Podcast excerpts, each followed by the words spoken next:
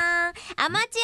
野球選手さんからいただきました吉田さん2019年のお誕生日おめでとうございますあ、12月12日ですか今日。いやもうあどうも今年こそ忘れることなく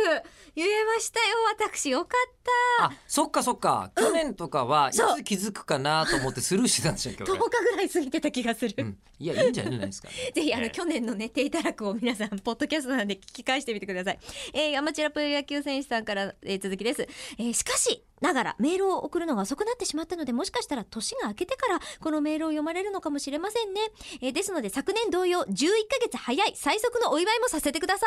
いと うん。いただきました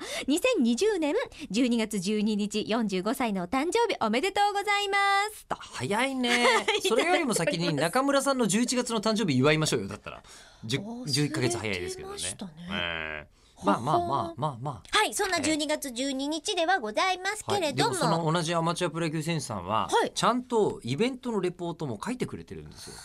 12月の7日ありがとうございます。えー吉田さん上沼恵美あ上沼恵里子さんではな く、えー放尿声優かっこ笑いの中村恵里子さん令和元年最後のイベントお疲れ様でし お疲れ様でしたあ口を開最後のイくベントなんですか最後あうん口を開くがた。あだからあのー令和元年最後の恵里子さんのイベントではない。ではないですまだあるまだあるね。で、えー AI は、そう今日今回 AI だったんですよテーマが AI の研究者の石山光さんにご登壇いただいたんですけど、はい AI は根気と勘うん根気よく24時間ずっと誰かを見てるなんて普通できないじゃない、うんでも AI はそれ全然当たり前にできる、 24時間稼働しても大丈夫そうそうそう、であとなんか勘がいいといううん話だったんですよね、いろんなデータをね結びつけてそう、んでその AI は人間の私利私欲から発展していくとのお話、うんうんやはり世の中が AI で溢れたとしても人間としての意思はとても重要になるんだなと思いましたそうね中村さんがおっしゃっていたはい